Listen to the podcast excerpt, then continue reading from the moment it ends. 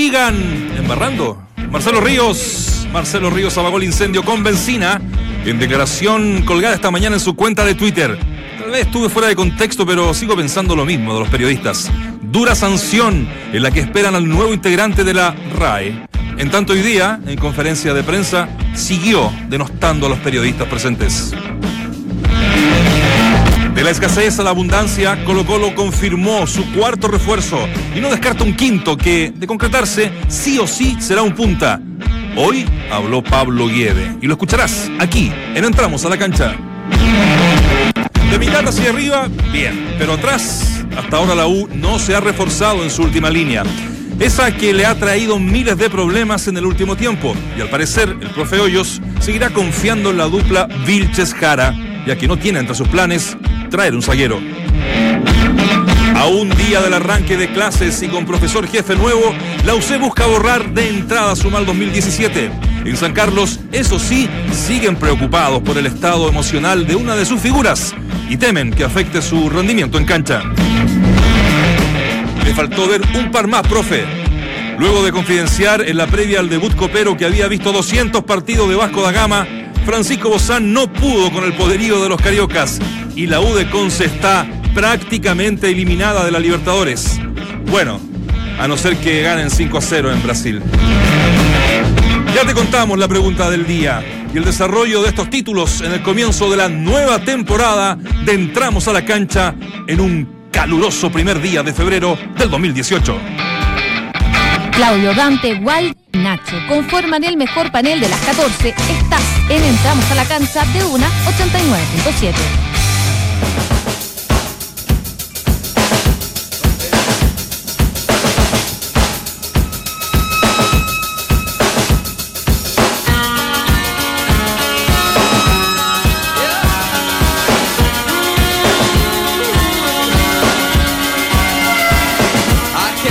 Muchachos, bienvenidos a la nueva temporada. Entramos a la cancha como siempre en Duna 89.7.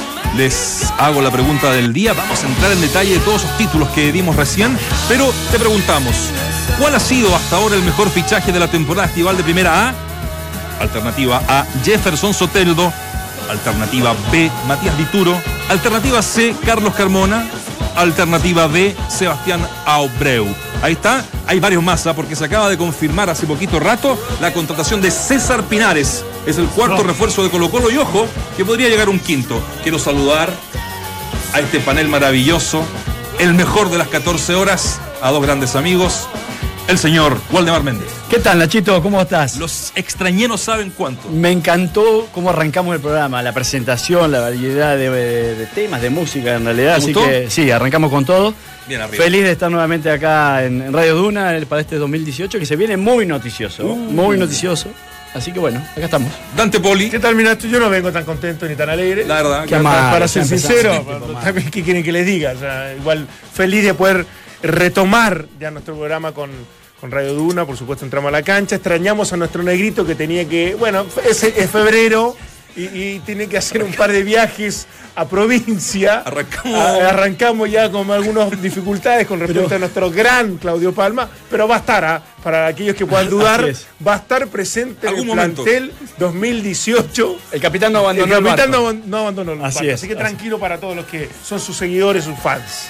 Ahí está. Oye, eh, ayer eh, se, se produjo un, un tema muy desagradable, lo vamos a comentar eh, de fondo porque mañana arranca la Copa Davis. Claro. Y nosotros Sí. tenemos regalos, muchachos. Tenemos regalos para que vayan a apoyar a Chile ante Ecuador. Gatito, hashtag Copa Davis en Duna. Ahí está. Para los que no saben cómo se escribe, es Copa Davis en Duna. Copa Davis en Duna, por si la mosca. Sí, sí. Los que nos escuchan acá saben todo inglés. Así No, que no te no. Pero por si acaso, siempre hay alguno que se No te cambia el día. que pueda poner. Davis. Acordate que cambiamos de radio. Ah, de veras. Copa en Hace rato. Opina sobre la serie ante Ecuador, ¿no? Eh, ¿Qué te Claro. parece? Ya vamos a contar quiénes son los, se confirmó ya quiénes son los ingleses, quiénes arrancan este, este, este partido que arranca mañana a las 11 de la mañana, ¿no? Eh, opina sobre la serie ante Ecuador y, bueno, si te dan ganas también eh, de lo extratenístico del señor Ríos, que hoy se mandó otro papelón. ¿Les parece que escuchemos eso y lo analizamos a fondo? Tenemos la voz ahí de eh, una situación, porque hoy día hubo conferencia de prensa y obviamente estaba toda la prensa, el periodismo, esperando eh, hablar de nuevo, de nuevo con Ríos. Y esto fue lo que pasó y lo que le dijo a un periodista. ¿Qué puedes decir con respecto a dar los dientes, sí, weón, tenía un tufo, weón, asqueroso. Marcelo, y no podríamos hablar en buenos términos, ¿no? Marcelo. Recién empujaste a una periodista. ¿Por qué la empujaste? ¿Por qué esa forma para referirte a los periodistas? Es decir, en 24 horas, el chino Río se, se ha mandado dos numeritos El marav- huracán Río. maravillosos. Parejito, parejito. Contextualizando, y ya los dejo para que den su opinión, muchachos. Eh, lo de ayer, ya todos lo saben, para que lo vamos a repetir, No, tampoco lo diría, porque es muy feo y necesario, pero todavía saben, lo han leído, lo han escuchado en todos lados. Frase maradoniana. Exactamente. Y hoy, por supuesto. obviamente, eh, durante la mañana sube una, una pequeña carta eh, Sí. a su Twitter diciendo que en el fondo él está siempre eh, enojado con los periodistas, porque además se filtró, ¿cacharon? Los audios. Unos audios, pero esos audios no los... Esos audios que le mandó a Podelini. Exacto, esos Claro, audios claro. no, lo- no Ah, claro. la prensa no la... No, no los tira, sino que es una cuestión interna. O sea, si yo te mando un audio de ti, piola, y de repente Valdemar se lo manda a otro amigo. Claramente hay alguien eh, Claro, del- bastante del conocido, cercano. cercano, que, que tuvo que haberlo filtrado, si no es imposible. Pero reafirma, reafirma sus palabras eh, en un texto diciendo que sigo pensando lo mismo. Y esto que escuchamos recién ocurrió hace Minutos. minutos. Sí, que- que- u- una cosa muy pequeña. eh, que late que hablemos de esto, porque Sí. en definitiva lo importante es que si Chile pasa esta llave de Copa Davis frente a Ecuador, Claro. va a jugar contra Argentina. Metámonos una pasadita Ah, tampoco. entonces, Entonces, eh, grupo, no, ¿no? no, eso, eso después lo, lo podemos incluso profundizar. Yo, yo siempre digo, ustedes saben que yo tengo una muy buena relación con, con el chino, eh, tengo mucho cariño, hay cierta amistad, pero lo de ayer sí que me descolocó. Lo de ayer sí que no lo entendí, porque fue, fue a propósito, es profeso, digamos, de, de- de- de que aprovechó lo- lo- lo- los periodistas que estaban ahí para, para dar esta declaración que uno, uno se ríe, pero en definitiva me pareció hasta de mal gusto. Mi- Mira, mira, mira lo que te digo, ¿ah? de mal gusto desde el humor que él tiene, desde las formas que él reacciona y, y- y cómo, cómo, cómo, cómo se relaciona con, con la, con la gente. Sí. Eh, no- no, incluso hasta, hasta me, me parece que eh, fuera de lugar.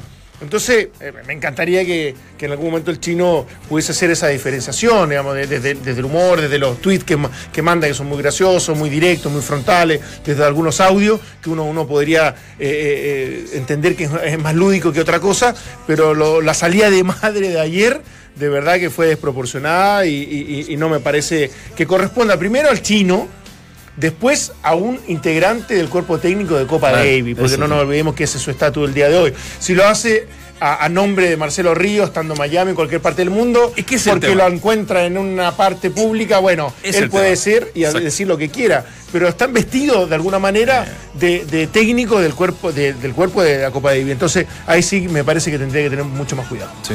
Sí, pa- para mí, eh, siendo. eh, En cualquier momento me llega un audio de él y me putea recontra por no verlo. No, para mí eh, una cosa es como deportista y otra cosa como persona. Eh, y eso ha sido así lo que ha marcado la carrera del Chino Ríos. Eh, ha tenido no solamente este problema, sino otros anteriores. Y, y muchos de aquellos han rozado la falta de respeto eh, y más aún lo de ayer. Totalmente fuera de lugar. Un eh, mal educado, por decirlo de alguna manera, por más que sea- haya sido el número uno, un deportista de elite. Para mí lo de ayer fue algo que ni siquiera eh, tenía cierto contexto. Claro, o por sea, eso te digo. o sea, si vos decís, estoy discutiendo con un periodista, con el mismo periodista que después le dos veces le pregunta respetuosamente lo que le pregunta, eh, y uno puede entender que se haya enojado y que. Y le pregunta de tenis, ¿ah? claro, por eso, le eso le haya farándula, con- Entonces, cuando él ya venía predispuesto a, a decirlo, a pesar de la pregunta que le hiciesen, y, y no solamente lo dice una vez, sino que después lo confirma. Entonces, eh, me parece de, de- de una falta de respeto, me parece una, una eh, no sé, una falta de educación, si quiere, o habrá aprendido mal, porque no sé si lo habrán educado, no sé cómo habrá- habrán educado, pero eh, hay cierta soberbia también, como siempre lo ha tenido. y- Sí, pero ¿sabes qué? Es como que se había reencontrado con, con, un, con un Marcelo Río eh, Su lado más lúdico. más, más empático, con, Sí. no digo la gente, a lo Desde mejor que, no con el desde que entra a. Twitter, ¿ah? Sí, es el- ahí cuando eh, claro, relaciona esa, es- ese puente. exacto, exacto. Y ahí de repente, bueno, sí, empezó a descargar. Yo, yo lo veo como un juego para él. ¿ah? Yo, yo, yo- yo lo entiendo de esa, de esa manera. Sí. Eh, eh, eh, Sí. Por momentos de muy mal gusto, eh, eh, innecesaria, todo lo que tú quieras. Yo, yo, yo siento que él está jugando con, con, todo este, con toda esta situación. Pero, insisto, cuando es un ambiente, cuando es un escenario, cuando es un contexto, Copa Davis, me parece que es distinto. Después, bueno, él podrá hacer lo que quiera en su vida privada y, tiene todo el derecho, más allá de las repercusiones, las, con- las conclusiones que cada uno saque. Pero cuando es Copa Davis, que incluso tiene que salir a hablar el juez central eh, y el árbitro que viene encargado de esta serie, como diciendo que no corresponde y que pueden haber sanciones, me parece que está llevando a Chile a Va a ser una, informado, una de situación hecho. que no Va a corresponde. ser es- informado, de hecho, este. Va a ser Sí, informado. seguro, seguro Y Son porque dos años ¿ah? los que podría eh, Marcelo Ríos eh, ser sancionado para no participar en Copa Davis. ¿ya? Él, él se autodenomina como asesor, ¿no? Eh, Como ayudante técnico. Sí, ¿no? sí, ¿Cuál es- es la es figura parte del cuerpo técnico. No, no Claro. sé qué figura tendrá, pero es parte del cuerpo Sí, técnico. Y está eh, dirigiendo, mandando, eh, representando a Chile en esta Copa Davis. Entonces, bajo ese contexto también, eh, o aquello es un agravante, mejor dicho. Sí, sí, sí. Eh, pero bueno, sigue un poco la línea de lo que ha sido el Chino Río siempre, permanentemente, en el cual ha pasado a llevar a, a personas que han, incluso han estado alrededor en algunos bares, en algunos lugares. o de alguna forma él no, no respeta mucho su alrededor. Eh, lo cual en algún momento quizá en el plano deportivo le puede haber servido para haber llegado a ser número uno, porque no respetaba ni siquiera jugar con, con cualquiera, era lo mismo. Pero en el, plano, en el plano personal me parece que se equivoca. Sí, yo por eso digo, yo entiendo Me que parece no, estoy en seguro. Su, su manera de reaccionar, en su personalidad y en su frontalidad, eh, que, que- que llega a ser de repente media extraña. eh, yo, lo, yo lo viví con él en algunas situaciones bastante Sí. complejas, digamos, y donde yo, me, yo le decía, pero ¿qué estás haciendo? Eh, yo, yo lo puedo entender, pero nunca pensé que él iba a buscar cierta estrategia para provocar una situación. Mm. Y, y eso es lo que me, me- me- me- me queda la sensación de ayer. Por lo tanto, es esperar de que, que no, se, no se vuelva a repetir, porque en definitiva no. no, no mira lo que te digo, algún- algunos audios, la charla motivacional para Podolinic antes de la. Lo de mató. la- lo, lo ma- lo mató, no, no, Pero- no, muy- pero desde buena humor. Por eso te digo, yo esas cosas me río y muchas Sí, cosas, muchos audios que me han llegado de él, yo me cago de la risa. Pero. Se bueno, de hecho. Pero lo de ayer ni siquiera me, me- causó risa. Es que es una es grosería tema, demasiado grande. Y mira, y no es por defender el gremio, porque No, ayer obviamente la gente, menos, ¿ah? eh, la, la- la gente en Twitter obviamente opinaba, y cuando uno hacía un, eh, un texto en Twitter, porque yo recordé, eh, me, fui trending topic por, por ¿Ah, eso. sí? Sí, eh, recordé el episodio cuando el 99 él llama a conferencia Claro. de prensa, y es ahí donde él necesita a la prensa, a la cual ayer le dijo lo que todos sabemos que le dijo. eh, Eh, para eh, tirar ese, ese lloriqueo porque lo habían pillado en Francia con una chica mientras estaba pololeando con la con, con- con su primera esposa, ¿no? Claro, Eh, con- con, la chica esta que está en La Instagram. ca- costarricense. La costarricense. Entonces, eh, y más, va más allá del periodismo. Esto no se le puede hacer ni a un periodista, a, a ninguna persona. Yo te digo la verdad, A ningún ser humano, Nacho. digamos, ¿no? No es porque pasó con periodistas. Tú no le puedes decir eso Claro, a nadie. claro. Ni en el trabajo. Menos los chicos, que, la pregun- los chicos que preguntaban ayer se notaban que eran jóvenes. no, no. Yo pensé que, que hoy no iba a ir nadie a la conferencia de prensa. Es que esa era. Ah, no, O sea, no, pero en señal de, Sí, sí. de- de Protesta. protesta, de repudio, si quiere, a una falta de respeto a un gremio que no, no tengo por qué defenderlo. Es más, no pertenezco porque no soy periodista, pero, pero sí eh, existió una falta de respeto importante ayer de Chino Río. Y de alguna otra manera habría que enrostrárselo o habría que hacérselo saber, ya que él no es capaz de pedir disculpas. Hoy intentó aclararlo por Twitter, pero no me parece lo Pero que dijo cierra, igual. Cierra con, con Claro, pero él no te va a dar mucho espacio tampoco. O sea, ahora está de eso porque empujaste a una, una periodista y. y, y Anda a lavarte los dientes porque tenía mal Vuelve a decirle alguna pesadez. No sé. Es, termina siendo un círculo. eh, vicioso respecto a lo que uno podría pretender que, que él pidiera disculpas o, o que saliera con otra No, no, pero si declaración. lo siguen cubriendo, si lo siguen cubriendo, de cierto que- modo, eh, eh, ah. el periodismo esa es la función, es darte la vitrina Sí, que pero- muchas veces te sirve o muchas Pero es veces y muchas veces no. Está bien, pero también pudiera ser, eh, no sé, ponerte de acuerdo y no cubrirlo, listo. Si, Oye, ya vamos a ir al lado positivo. eh, lo de la Federación de Tenis, que no sé si, aparte de la silla y lo que hay en la entrada, digamos, para sentarse, eh, no hay nada. En esta Federación de Tenis no tiene nada. No, no- y tampoco me encuentro un poco impresentable, aunque siguen tuiteando algunas cosas. Por ejemplo, lo de la parte positiva, ya para meternos un poco en la, en la pelotita, en la raqueta. eh, no hay ninguna declaración, no hay ninguna. Nada. O sea, es como que. O sea, al, al no decir nada, creo yo, eh, estás como asumiendo que lo que hizo Río. No, aparte, bien, ¿no? O aparte sea, expones mucho a. Mira lo que te digo, a su gran amigo Nico Mazú. exacto. Porque es su gran amigo, y yo sé que es así. Y que tiene una relación fantástica y se adoran y el Nico lo entiende porque tiene su grado de locura también. Que Estaba no molesto, sí, ah, por lo que subimos. Pero por eso te digo, entonces al final cuando le van a preguntar, bueno, ¿qué dijo el chino? Sí, pregúntame por Lama, pregúntame por Jarry, pregúntame por Bueno. Lini, que, quién va a ser el, el posible doblista si es que uno, uno llega cansado o medio lesionado, y cuáles son las expectativas, las aspiraciones, va a haber un aumento supuestamente de, de- de recursos para que la Federación de Tenis pueda eh, llevar esta organización de, de buena forma. Hay muchas cosas que, que- uno podría des- desca- destacar, sobre todo un deporte que ha sido tan importante para Chile. Pero bueno, ya cerrando ese capítulo, esperemos que mañana tenemos estas entradas dobles, no nos olvidemos, ¿ah? Es a las 12 el partido. ¿A las 12? Sí, son dos entradas, son cuatro entradas dobles. Hay una nueva modalidad ahora. en ¿Arranca a las Davis, me 12? parece. Arranca No, a las pues, 12. eso no es el no, doble. perdón, No, perdón, es el perdón, doble. a las 12 es el sábado. El sábado, claro. Tienes razón. Mañana, tenemos. que también tenemos, pero para mañana, que son también cuatro entradas dobles, es a las 11 de la mañana. No se olviden de que el curso central, Anita Lizar. Copa Davis en Duna. Hay una Ese- nueva ese modalidad de juego. Me parece que se define en dos días ahora. Antes eran tres, ahora por lo que sé, vamos a averiguar bien, pero se define en dos días. puede ser, ¿ah? el, eh, Puede la- ser, puede algo, algo había escuchado. Sí, Ahora sí. Que, me, que me- que me refresca en la memoria, algo lo vamos a averiguar bien. Sí, Vamos a averiguar. tienes toda la razón. Mira, la Federación de Tenis se acaba de publicar, Nicolás Yarri e Iván Endara darán eh, el raquetazo inicial de la serie entre Chile y Ecuador por la zona 1 americana de la Copa Davis. A las 11 de la mañana, bien como bien lo decía Dante, arrancan los partidos. Y a continuación será el turno de Gonzalo Lama, quien medirá fuerzas con la principal raqueta de la visita, que es Roberto Quirós. Para el sábado 3 de febrero, la jornada arranca al mediodía con el dobles. Dilo tú porque a mí no me sale. Hans, Junto a Nicolás Yarri, chocarán por el binomio integrado por Roberto Quirós y Diego Hidalgo. Ah, no, viene la Penti. La No Penti, la el hermano, ah, hermano de, de La Pinta, de Nicolás La Pinta, que, que- que en su momento, en los 90, tuvo, tuvo mucha farándula entre medio, que tenía, tenía buena Era facha. facha. Aparecieron las hermanas Campo, Kenita, entonces aparecieron varias dando vuelta, perdón que lo haya dicho, pero, pero eh, gran tenista y, y gran, gran jugador. Opinión, debate, análisis. El mejor panel de las 14 lo encuentras aquí en Duna 89.7.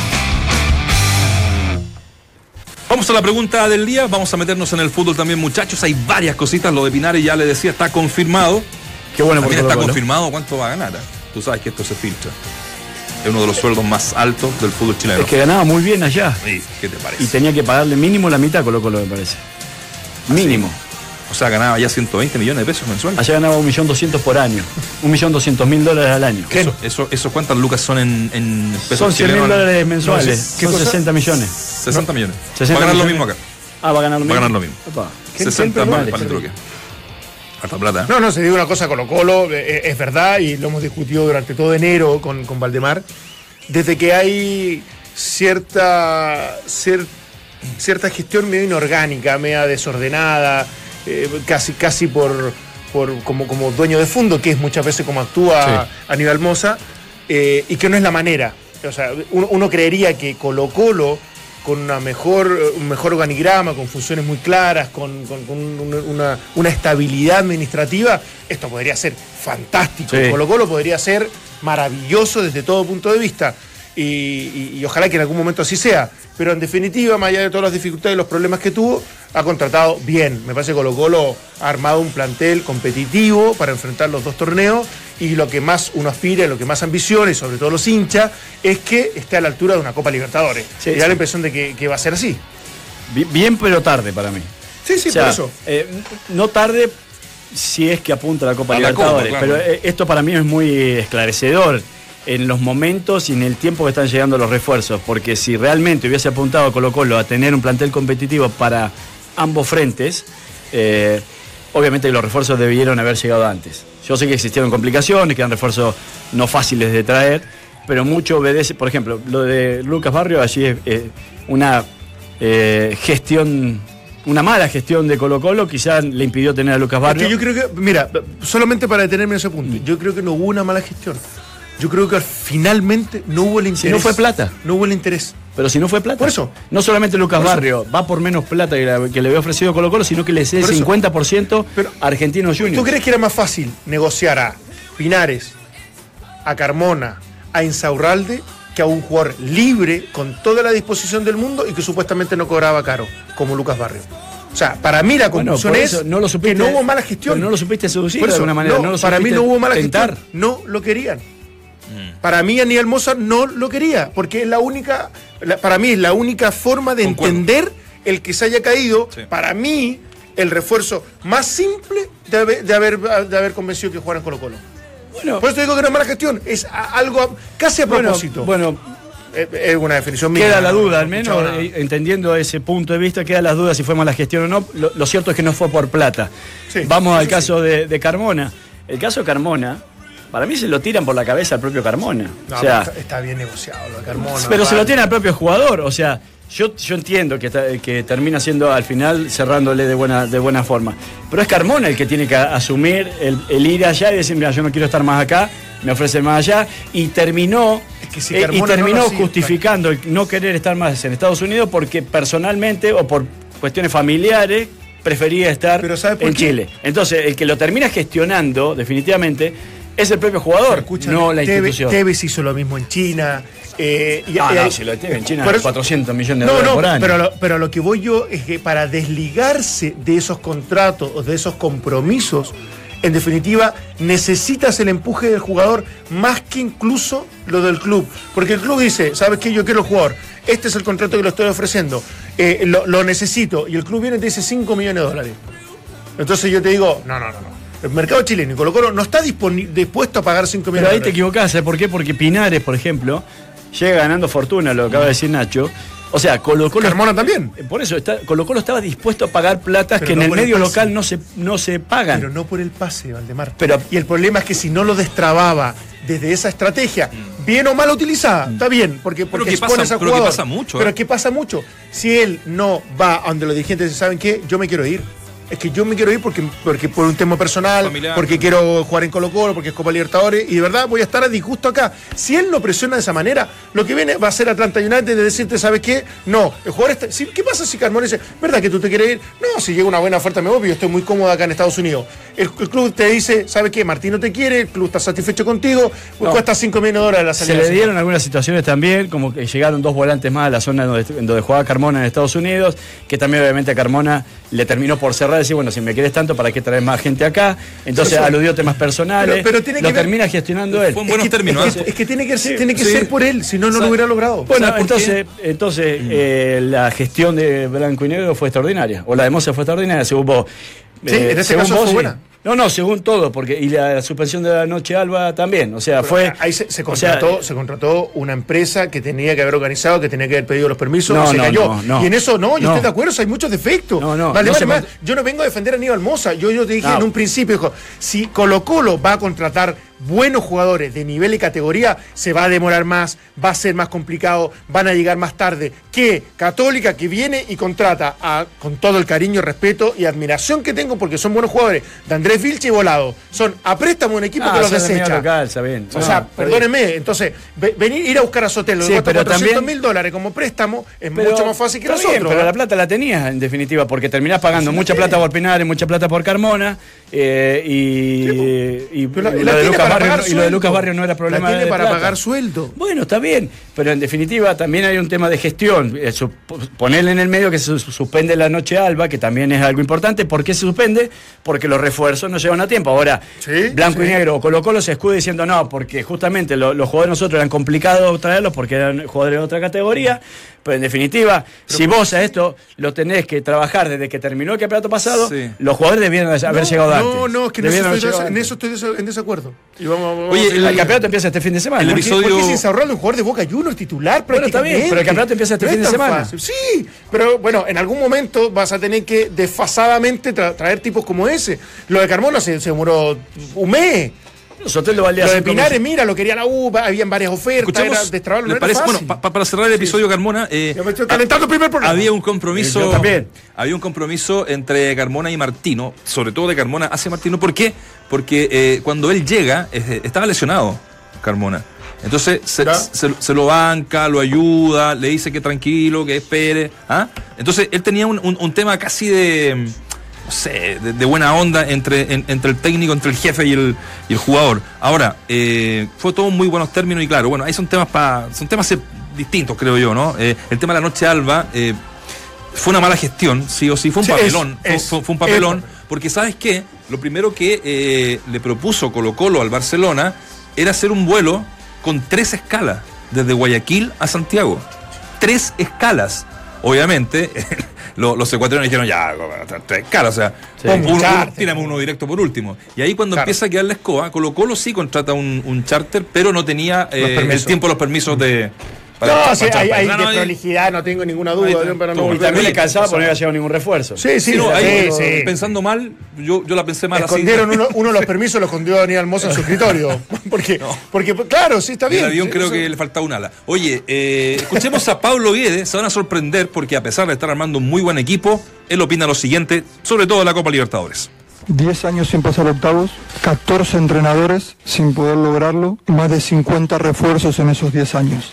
Nosotros no podemos tirar las campanas al vuelo, porque esa es la realidad, es dura. Nosotros no- nos estamos preparando y el 27 de mayo o seremos uno más de los 10 años que no pudimos pasar o seremos los que logramos pasar después de 10 años. Pero tirar campanas al vuelo, eh, Colo Colo está para campeón, no, seamos realistas. Bajemos los decibeles, trabajemos diariamente de la mejor manera que podamos para llegar a lograr el objetivo. A ver, ¿quién dijo que el análisis del deporte tenía que ser aburrido? Te lo demuestra el mejor panel de las 14. Estás en Duna 89.7. Qué linda voz. Sí, ¿no? Estuvimos, estuvimos trabajando ahí con, Me encanta, Josefina. me encanta. con la José, sí, nuestra, la, La voz José. oficial La de Entramos a la José, Cancha. Fantástica, le da un La aire oficial, distinto, sí, tanta, sí, tanta voz, tanto comentario. Eh, bueno, ahí está lo de, ahí está, ahí está lo de Guedes, ¿no? Eh, Me encantó, comparto Está- está una, una, una diferenciación entre lo que puede ser el torneo nacional, lo conversábamos acá en el café. La única Puede- diferencia, la el único matiz que yo le pondría a esta prudencia, a estas palabras de responsabilidad, es la manera que puede quedar o no afuera Colo Colo. Ah, claro. Eso es lo, yo, yo lo que pretendo que con los refuerzos que han llegado, con lo que yo sigo esperando del señor Guede, es que clasifique o no, Colo Colo juegue bien, Colo Colo intente ser el, el equipo que, que, que seduzca desde todo punto de vista y que sea competitivo, ni inocente, ni ingenuo, que, que, que, que logre hacer cosas interesantes. Después si queda fuera porque esto es fútbol y porque efectivamente hace 10 años no, no- no han podido lograrlo, es verdad, es cierto. Uno no puede llegar y exigirle a, a- a este equipo. Pero sí lo otro. Sí, sí, sí la actitud, sí la- el compromiso, sí el, el jugar bien, el que tiene una propuesta clara, el que, lo- lo- el que lo- los refuerzos funcionen rápidamente porque son de categoría. Es- eso sí. Yo creo que Colo Colo, para el grupo que le tocó, eh, no, no es una obligación porque hace mucho tiempo que no, no se accede a segunda instancia o a, a fase, este, a Octavos. finales, pero, pero con el plantel que está armando, eh, debería ser una buena presentación. Eh, a mí me, ilusiona el plantel que tiene Colo Colo por cómo terminó jugando, por lo que sostuvo, por lo que mantuvo y por quien, los jugadores que llegaron que, vienen a, subirle un poquito más eh, la jerarquía que puede haber tenido Colo Colo. Entonces, eh, le sumo aquello a, un Guede que es creativo, un Guede que lo considero para mí un muy buen técnico. Ojalá que, que mejoren esas habilidades blandas que siempre le hemos criticado y Colo Colo pudiera ser una muy buena Copa Libertadores. hay que armar el equipo de Colo Colo. Eso, ¿ah? eso le quería proponer para la vuelta a la pausa, me ¿cierto? gustó. Porque Pinares supera los exámenes médicos durante esta mañana en la clínica Mets y jugará con la 19. Ese es el. ¿Cuánto tiempo de contrato? ¿Dos? O sea, ¿se desligó ya el equipo de allá o viene a préstamo? No, que yo sepa Mucha préstamo. pregunta. Ahí te lo voy a confirmar. Para No, recién iniciado pa' qué me voy nuestra a- temporada. no, no, ¿Para qué te voy a, O sea, ¿para qué te voy a ser meter? préstamo, ¿no? Sí, sí, sí, sí. Tiene sí, toda la pinta, sí, sí. sí. Eh, él había Uno firmado por, por cuatro años. Claro, eh, mucho tiempo y, y le quedaba mucho, mucho allá todavía. totalmente. Oye, bueno, con la, con la 19 va a jugar, será presentado mañana en el Estadio Monumental. Y em, como lo decíamos en los títulos, puede que llegue un quinto refuerzo. ¿Que tendría ¿ya? que ser delantero? Un, sí, un, eh, Y un- local, porque no y le lo- llama y- cupo. O chileno, en rigor. Chileno, chileno, Claro, eh, dicen que la Chanchita Ramos podría ser una alternativa, eh, porque buscan a alguien por fuera, ¿no? Un, un- un delantero, porque ya tiene como copado lo del 9, ¿no? De paredes, eh, Moralero. Saavedra, Rivero, Mo- Rivero, que pensar que jugó en El eh, no, hay varios. Eh, entonces, eh, está ok, vamos a armar el equipito ¿ah? a la vuelta. No sé si habrá un equipo para la Libertadores, otro equipo para el torneo nacional, dependiendo. Bueno, el torneo es largo, de repente. dosificar y es normal hacerlo. Y, Está bueno, perfecto. tiene dos equipos Colo Colo. Vamos a la pausa, estamos en, entramos a la cancha, son las 2 con 29. Hemos vuelto. Hemos vuelto para quedarnos. Eso. Santiago vive su cuenta regresiva para la disputa este sábado de la cuarta fecha del Campeonato del Mundo de la Fórmula E. Cristian Bustos se prepara para volver con todo. El triatleta participará el 12 de agosto en Francia en la denominada Carrera de las Leyendas. En el fútbol, mañana arranca el torneo de primera división con el duelo programado para las 20 horas entre Universidad Católica y Deportes Temuco. Arranca el torneo, ¿ah? Después Claro. de. Por eso un mes y medio, más o menos, de, de para.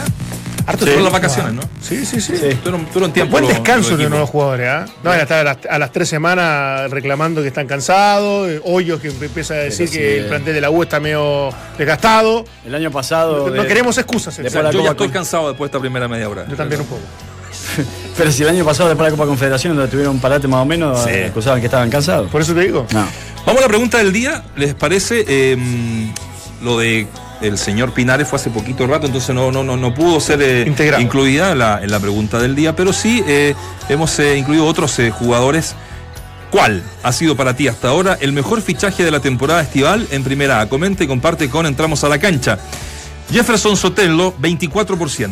Ya. Matías Dituro, que debuta mañana eh, en San Carlos de Apoquindo, la Católica con Temuco, 2%. Carlos Carmona, un 62%. Sebastián Abreu, un 12%. Recordemos que el Loco Abreu, maravilloso el Loco Abreu, el otro día, dos pepas. O sea, él participó en una, Claro. eh, en ese partido amistoso con Alianza, y el otro un cabezazo. al- Eh, Nosotros le Loco preguntamos el otro día a- a- al técnico de Audax italiano, a Hugo Vilches, quién iba a tirar los penales. Brian Porque, porque el de partido amistoso que, que hubo antes del viaje a Perú, lo patea Loco Abreu, pero no estaba Brian Carrasco. Carrasco en la cancha. El especialista. Entonces le preguntamos, bueno, cuando estén los dos, ahí, ahí vamos a tener que definir. Ya, bueno, pero, pero ¿quién va a ser? No, no, cuando, cuando toque ese momento, veremos. No, no, no, se- no quiso un- dar una respuesta categórica que uno hubiese esperado, mejor de Carrasco, que venía pateando y de manera increíble. Fue el goleador 100% y hizo. Hizo muchos goles. sí, por- 12 goles de, de penal. Hizo un montón. Bueno, fue el goleador del torneo. Fue- a partir de eso. Sí, sí. Entonces va, va a estar linda esa, esa lucha. Ya.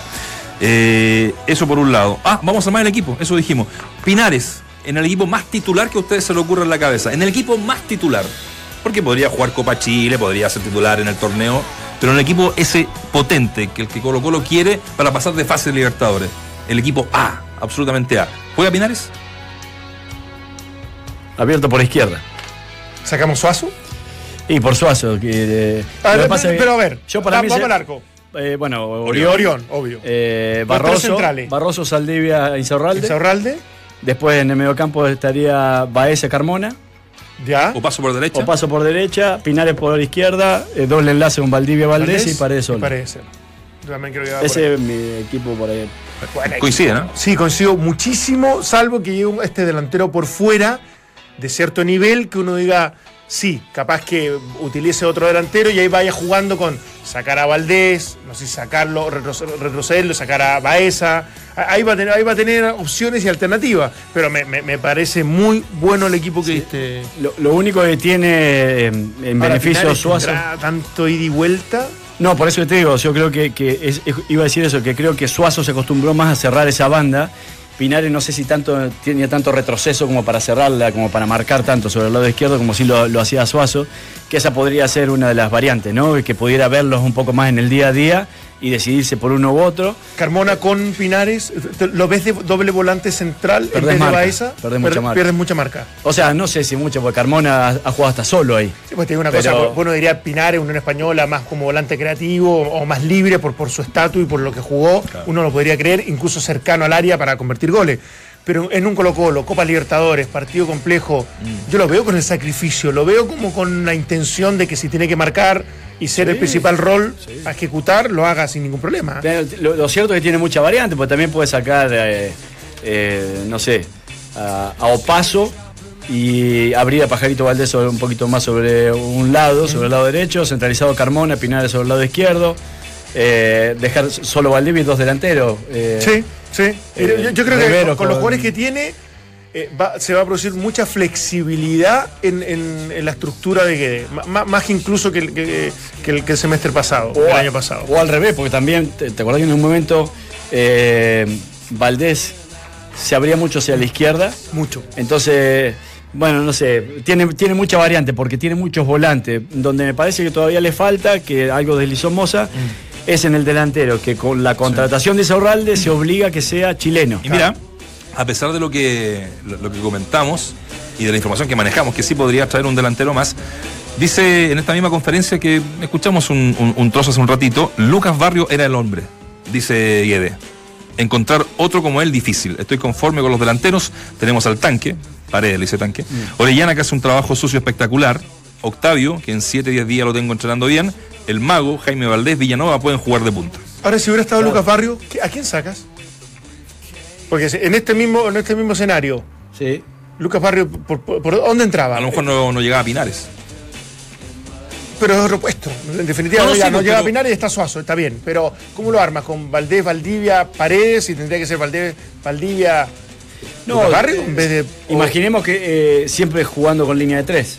Sí, porque, sí, sí, sí, sí. porque a veces cuando, si querés meter los delanteros podés cambiar la línea de cuatro, pero Y me parecería un pecado capital sacar alguno de los centrales. Mira, lo que te digo. Y sobre todo para, para una No. competencia como la Libertadores, tener esos tres monstruos. Para mí, Saldivia, para mí es el mejor central del fútbol chileno. Y, y después lo que ha hecho Barroso, ni hablar, y, y Insaurralde, que yo le te- reconozco que estoy hablando desde, desde su posición de jugador en un momento titular indiscutido de Boca, de jugador. Sí. Pero no, no lo reconozco tanto desde la característica fina. No, no, es para, más- para ser súper sincero. Bueno, porque- le dicen el rústico. Claro, no, no. Sé, sé- sé que es más de fuerza, más de, más Sí. de fuerza, más, más- más de ese estilo que, que un tipo tan elegante, digo, más físico. Ahora, eh, no necesita Colo Colo igual. Eh, hoy en día, Guedes solucionó mucho el problema cambiando de línea 3, cuando antes se creía que cambiar la línea 3 era mucho más ofensivo, sin embargo Guedes fue una de las vallas menos, menos batidas o la menos batida. Y la otra vez me explicaba un técnico eh, joven de acá del fútbol chileno que por qué se cambia la línea 3 hoy en día. Y es fundamental la, la- la función de los laterales volantes, porque en este caso Paso, o Paso y Suazo, que fueron quienes más jugaron en el, el campeonato pasado, tienen ese ida y vuelta Recuperó a Béjar, ojo. también recuperó a Béjar, para llegar a, Sí. a- a cerrar las bandas y con aquello que se consigue. Primero, que cuando vos llegás con cinco en el fondo, con los laterales volantes a la altura de los centrales, es muy, es muy poco probable que te doblen por fuera o que te ganen por fuera. Ya estamos empezando en defender ya. Eh, eh, bueno, no, pero es que. Y si. Eh, bueno, porque es parte de la defensa, en algún momento perdés la pelota. Y si en algún momento te sacan el centro. Hay que defenderlo un poco, ¿no? Y si te sacan el centro, y acá termino, tus tres centrales nunca lo van a abandonar la franja, Sí, ce- sí, la franja central en donde tenés que defender, que es lo más cercano al arco. ¿Qué pasa si no te llegan los externos? Salen lo- los centrales y empezás a debilitarte por la zona central en donde te hacen daño. Claro, salvo que alguno de los volantes se juega con dos, se meta entre, entre medio de ellos, que lo hizo Carmona en su momento con Bielsa, que lo puede hacer Baeza porque conoce incluso la, do- la doble función. O sea, no, yo creo, yo creo que tiene para, para cubrirse bien. A mí lo que me preocupa en algún momento es que efectivamente el equipo se defienda muy bien, pero cuando, cuando te dispones a contraatacar, respetando el concepto, porque en Copa Libertadores de visita con algunos equipos yo lo, lo considero más que una buena estrategia. Pero me, me quedo sin velocidad con el equipo. Ese es uno de los, de los problemas que yo le veo.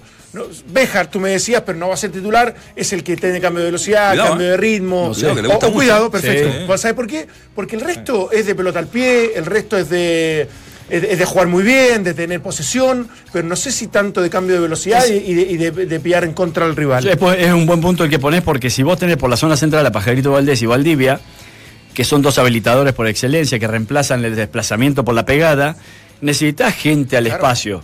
Y en ese punto, y, en- y por allí Béjar pudiera hacer una carta, eh, lo propio paso, y hasta, de alguna manera, ahora que lo acomoda otro, porque significaría que Carmona tendría que quedar solo como volante de corte, que entrase Rivero con paredes. Claro. ¿Entendés? Que No, también. van a haber partidos que va a pasar. Sí, por eso, porque también se especula de que, de hecho, Carmona en Estados Unidos jugaba solo Sí. de volante, eh, eh, como único volante mixto, corte, y este y en la selección con Bielsa también lo hizo en muchas oportunidades. Es más, yo esto escuchando de, de- de los despachos, que la gente que estaba en La Serena, de Fox, de otras cadenas Mm. también incluso, ¿por qué no?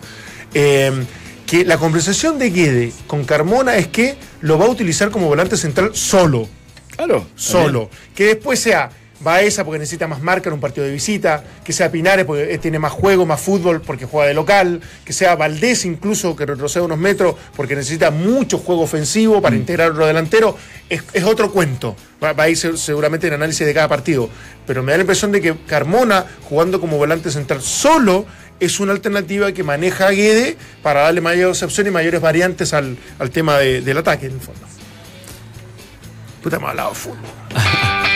En Entramos a la cancha entendemos el fútbol de otra manera y te lo demuestra el mejor panel de las 14. Estás en Duna 89.7. Volante más de altura de Valdés. Claro. Valdés. Ahí estaba Colo Colo entonces que eh, debuta este año 2018, este día sábado a las 12 en Antofagasta. En Antofagasta. En Antofagasta.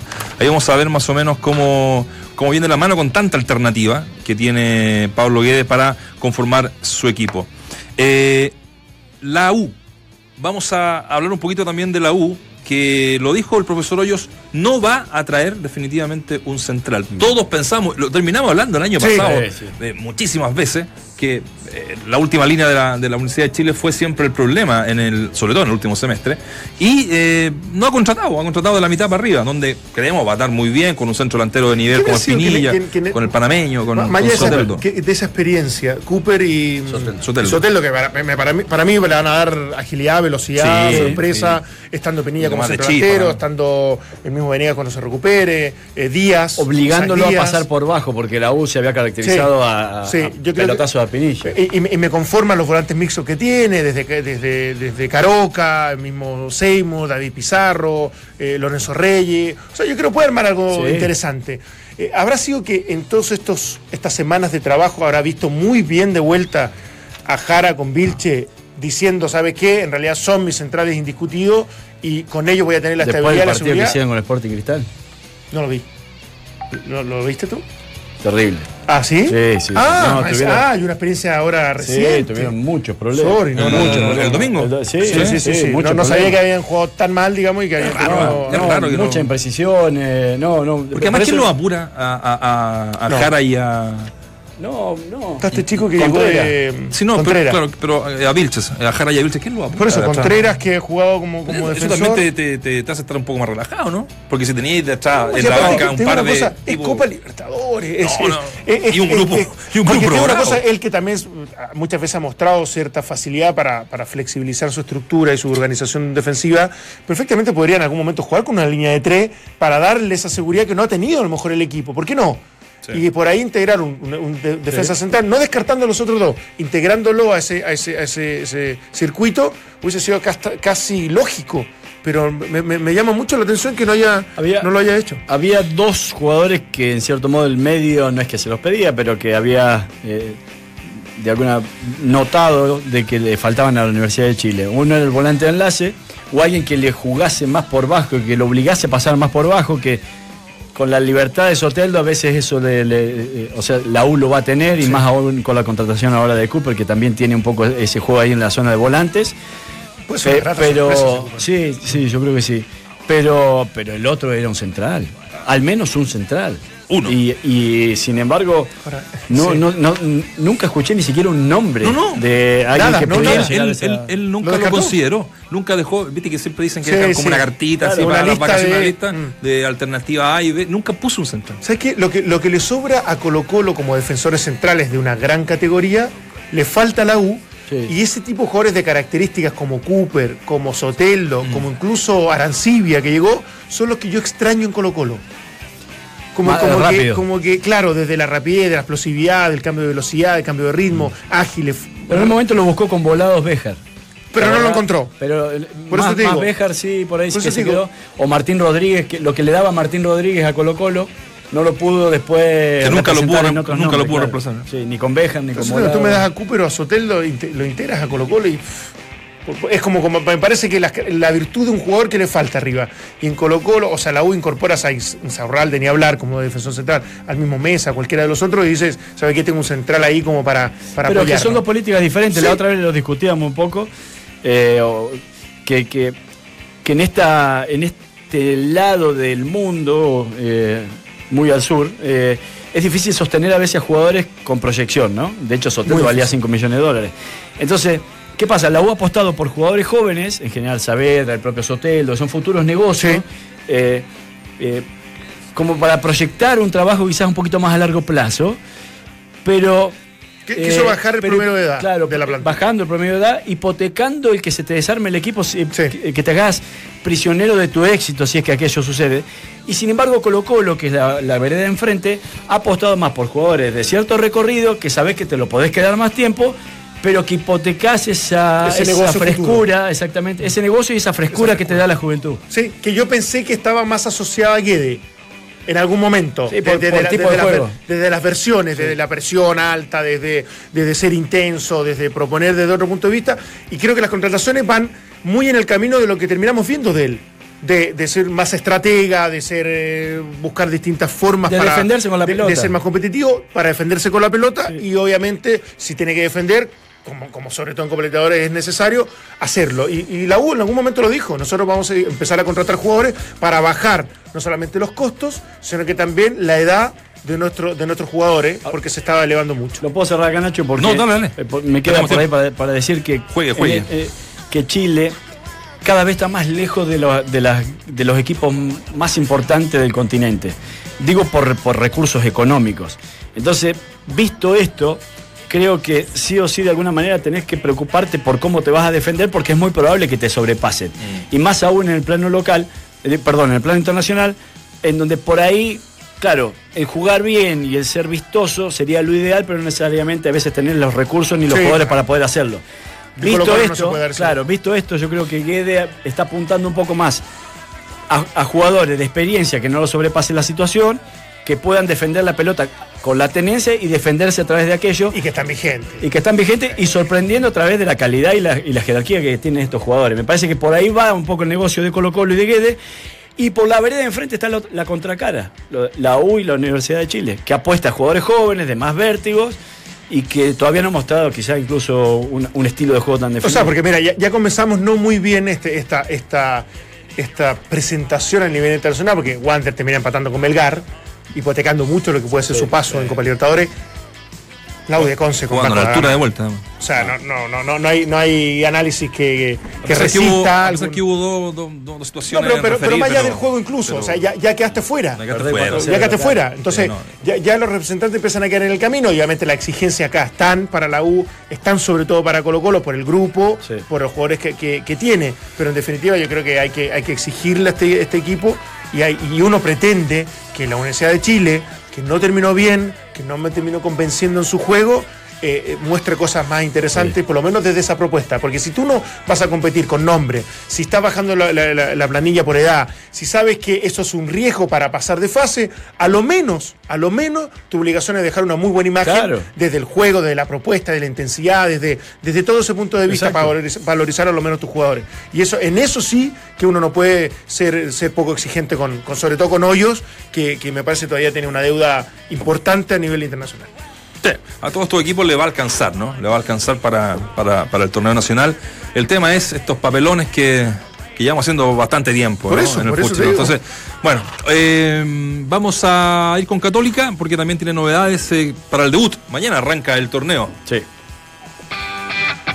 Mientras el resto repite voces, nosotros las actualizamos. Escuchas al mejor panel de las 14 en Duna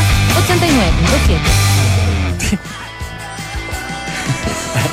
Oye, la gente está opinando. Recuerda que tenemos Copa Davis y tenemos entradas para la Copa Davis. Copa Davis en Duna. Opina sobre la serie ante Ecuador. Ya sabes que tenemos eh, cuatro dobles para mañana y cuatro dobles para el dobles del día sábado. Así Perfecto. que ahí está para que participes con nuestro hashtag. Va a estar el- nuestros amigos de, de Digital, van a estar ahí durante la tarde tuiteando y dando el nombre de los ganadores de estas entradas. Cuatro dobles para ir a ver el tenis, Richie.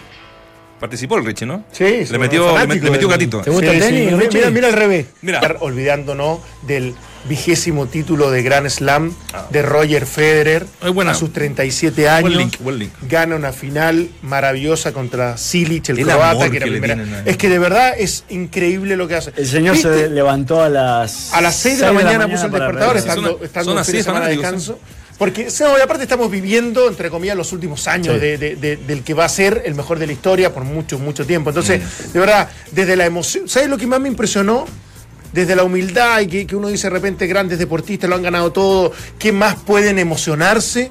con, con lo que está pasando, lo que lloró de manera muy natural, no fingía obviamente Roger Federer, y Rod Laver, uno de los grandes de la historia también del deporte y sobre todo del tenis, grabando esta, esta escena con su celular. O sea, qué muestra de humildad, de categoría, Grande, de verdad. clase, de maravilla de parte Sí. de, est- de estos dos monstruos, que de verdad a mí, me- de las pocas cosas que me emocionan en el Sí. mundo, y, y- y Roger Federer lo logra. 6 de la mañana.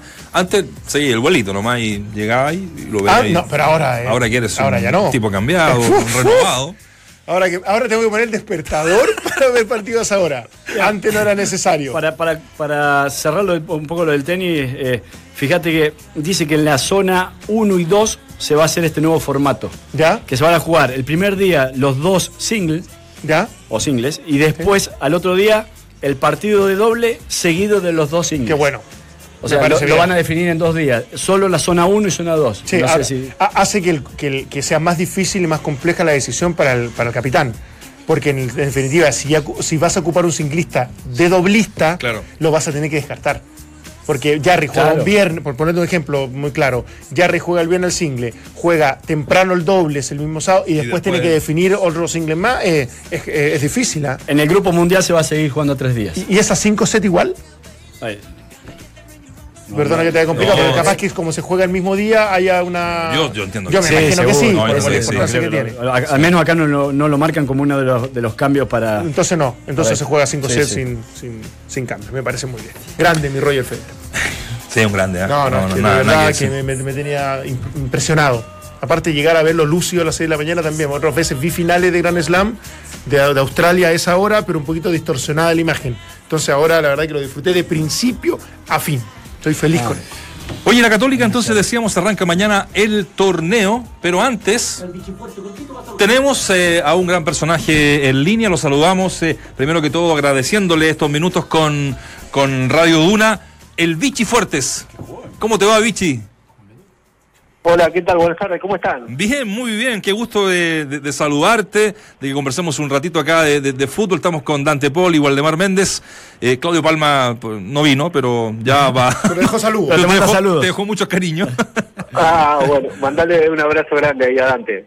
Ahí está. Oye, obviamente a la gente que está todo ahí. Acá, muchas gracias. Eh, ya estás acá en, en, en Chile, en la octava región. ¿Cómo te ha recibido esa maravillosa región del país? ¿O estás en Argentina todavía? No, no, no, no, no. Mañana, mañana voy a estar llegando a la noche por ahí por Concepción para la presentación del cuerpo técnico y bueno, sí, obviamente caigo en una ciudad muy linda y en una ciudad donde tiene un equipo tan popular como lo es Fernández Vial.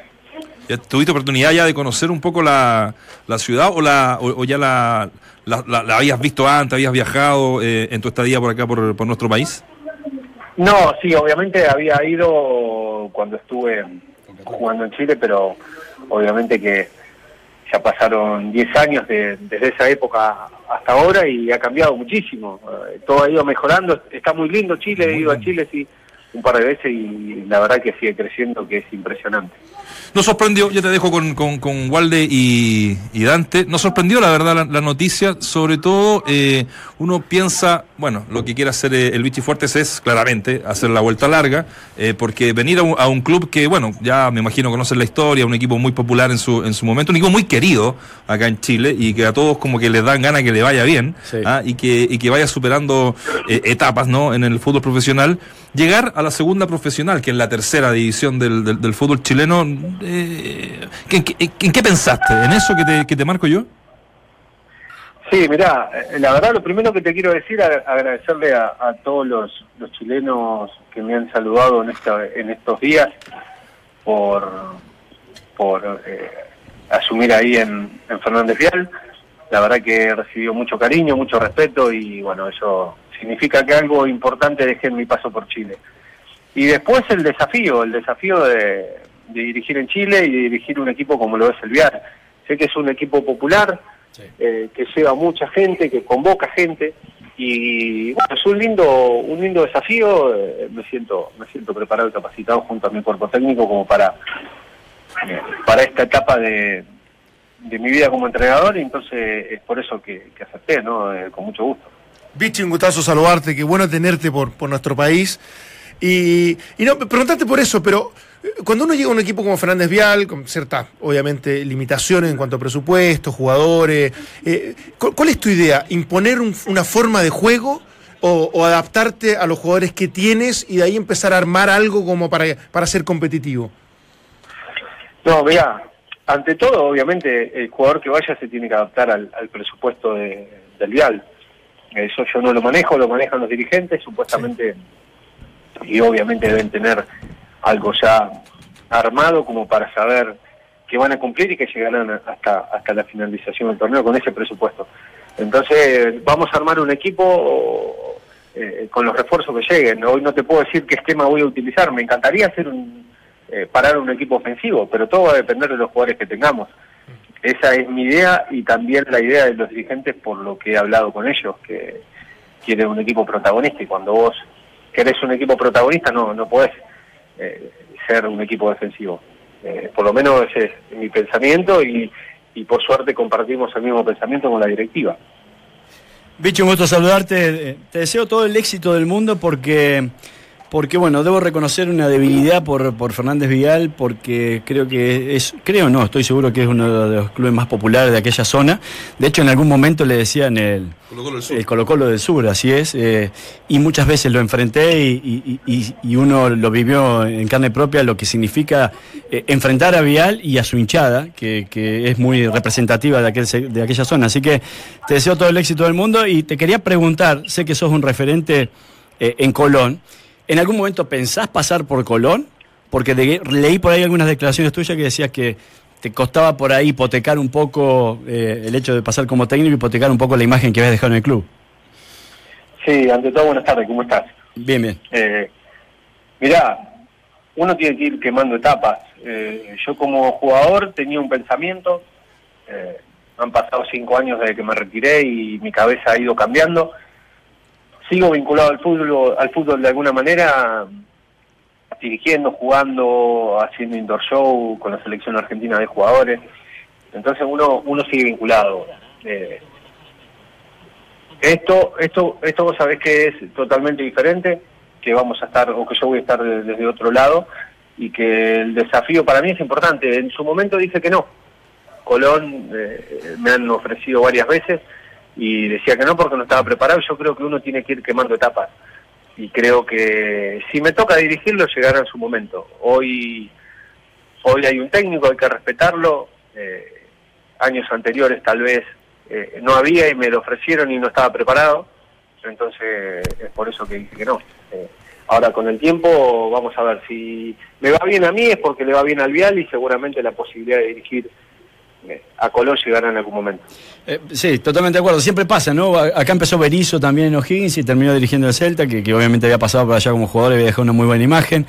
Lo propio le pasó a, a Pizzi también, que, que arrancó acá en Claro. Santiago Morni y después termina dirigiendo en España el Valencia, y en donde fue referente también. Y, y seguramente vos tenés las puertas abiertas en Colón y, y- y me parece bien, de alguna manera, ser consciente de que no solamente el nombre te viste a veces para asumir la, eh, como técnico de Colón, sino que hay que respaldarlo después con el, con el conocimiento necesario. No, por supuesto. Es lo, es lo mismo que pasa con los futbolistas. Hoy ya no se juega más con el nombre. Sí. Si no corres, no te entrenás, eh, no sos un buen, un, un buen profesional, seguramente no podés jugar, porque hoy los chicos vuelan y, y se manejan otro ritmo. Yo creo que con el caso del entrenador también, no es que si vos tuviste un nombre dentro del fútbol y te ponen a dirigir, le vas a asegurar un campeonato o entrar a una copa, no, eso es mentira. Lo único que podemos prometer, o yo por lo menos lo que voy a prometer es trabajo, eh, tratar de llevar un grupo de jugadores y que se identifiquen con un estilo de juego y por sobre todas las cosas que estén comprometidos con, con la institución. Eh, otra cosa no les voy a prometer. Sí, oye, bueno, te deseamos todo el éxito, se nos acabó el tiempo, a ver si conversamos más, No, más que extendido. cuando venga ¿no? Santiago, que se venga para acá. Que, venga a ver vengo a el tomar unos mates, bichi. Sí, cómo no, parece? con mucho gusto voy a ir, por supuesto. Sí, sí, así le doy un abrazo que hace muchos años que no los veo. Oiga, ya, tenían que preguntarle. Ya dio vuelta esa, esa página del clásico que se jugó ahí en el Federal A entre el Huracán La Cera y Gutiérrez, que es un clásico de, de, de- de Mendoza y que quedó a la escoba, ¿no? El año pasado fue eso.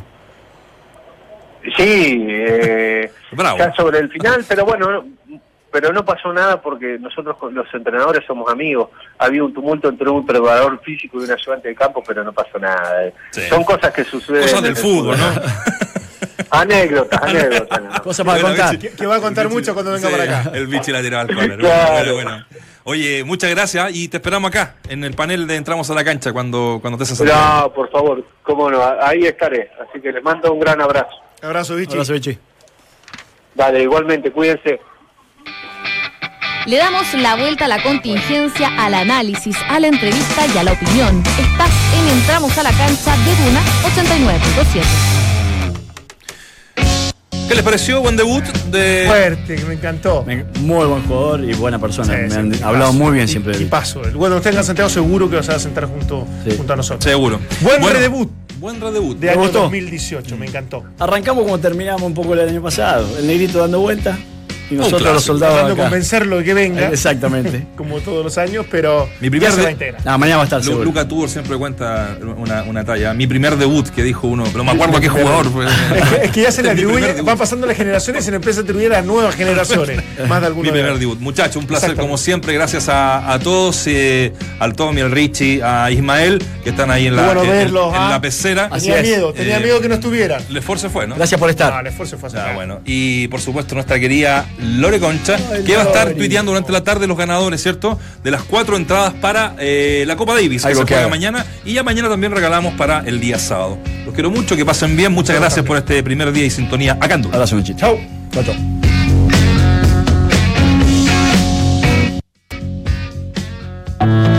Hoy estás donde estás porque has tomado buenas decisiones. Haz lo mismo con tu bono e inviértelo en depósitos convenientes.